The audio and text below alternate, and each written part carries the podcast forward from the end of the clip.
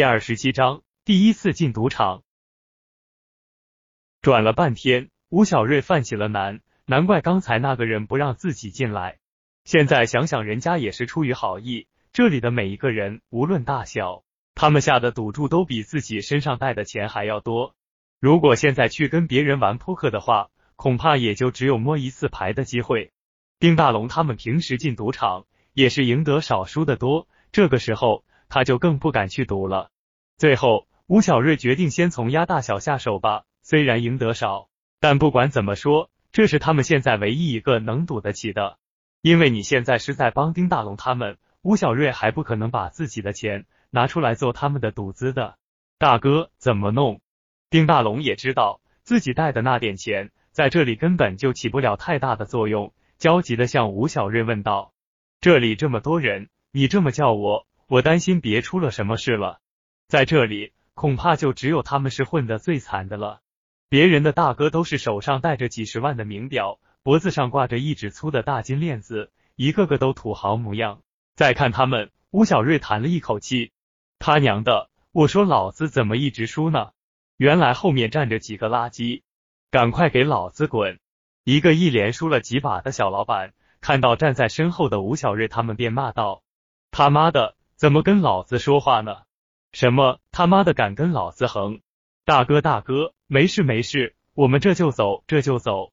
丁大龙还从来没有被别人骂过，一下脾气就上来了。如果不是三儿拉的及时，恐怕丁大龙就要跟别人干起来了。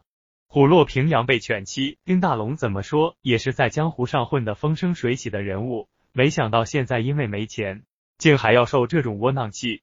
吴小瑞便让他的两个手下好好看着他，别再让他惹出什么事了。出了事，不仅他们走不出去，自己很有可能也要一块跟着遭难了。里面的情况也已经了解的差不多了。吴小瑞把身上带的那几万块钱换成了筹码，便开始下注了。吴小瑞来到投保区，每当赌场里的工作人员喊可以下注了，他都能准确的压中里面的点数。毕竟别人需要仔细的去听。才能判断得出，而吴小瑞只需要盯着他看，便知道是什么样的了。大哥果然不一般，三儿激动的说着。他们几个都在一旁看着，吴小瑞要么不出手，一出手准赢。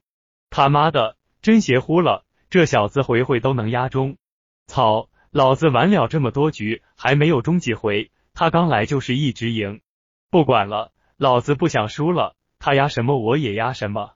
吴小瑞很快就引起了周围人的注意，他们也都纷纷跟着他。只要他一下注，别人就跟着一块。这本来一局也赢不了多少钱，这样一来，赢得就更少了。先生，还是请你去玩点别的吧。一个工作人员走了过来，提醒道：“就算这个人不来提醒，他都要准备去别的地方去看看了。”只是这么一弄，吴小瑞倒感到有些不好意思了。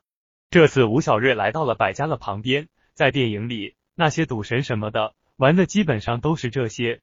其实这跟刚刚自己玩的骰子形式差不多的，只不过一个是中国的，另一个是外国的。对于这些，一切都在吴小瑞的眼睛里。你小子也敢玩这啊？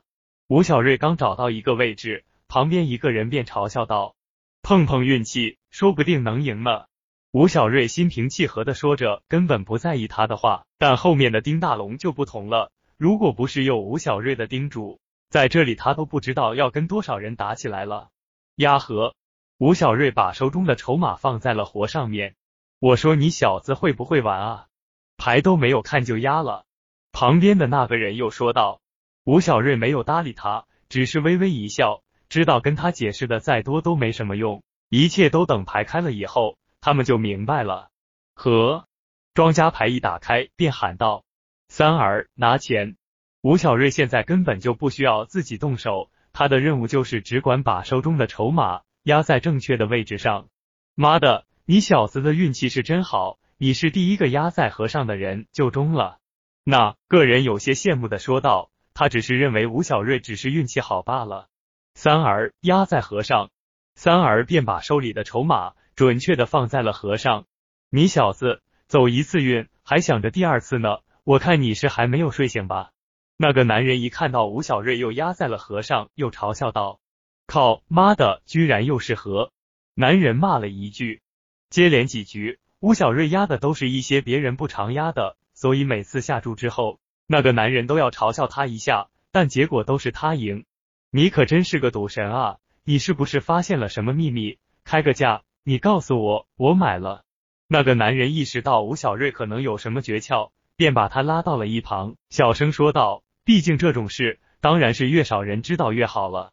运气好罢了。”吴小瑞随便找个理由搪塞一下，总不能跟他说自己的眼睛能看出是什么牌吧？到时候再当真把自己眼睛挖走了，那后果可就相当严重了。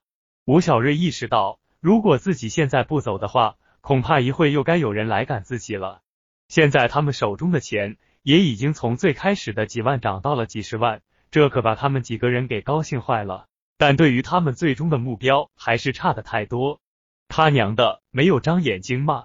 保安呢？人在哪呢？这是个什么玩意？赶快把这个人给老子赶出去！因为吴小瑞只顾着低着头数自己已经赚了多少钱，不小心碰了一个老板一下，却又挨了一顿骂。其实吴小瑞在这里的一举一动都已经被一个人记在心里，而这个人还跟吴小瑞做过一笔生意。也正是因为他听到有人喊叫而赶来的保安一直没有来到，现在他要跟吴小瑞来一次正面接触了。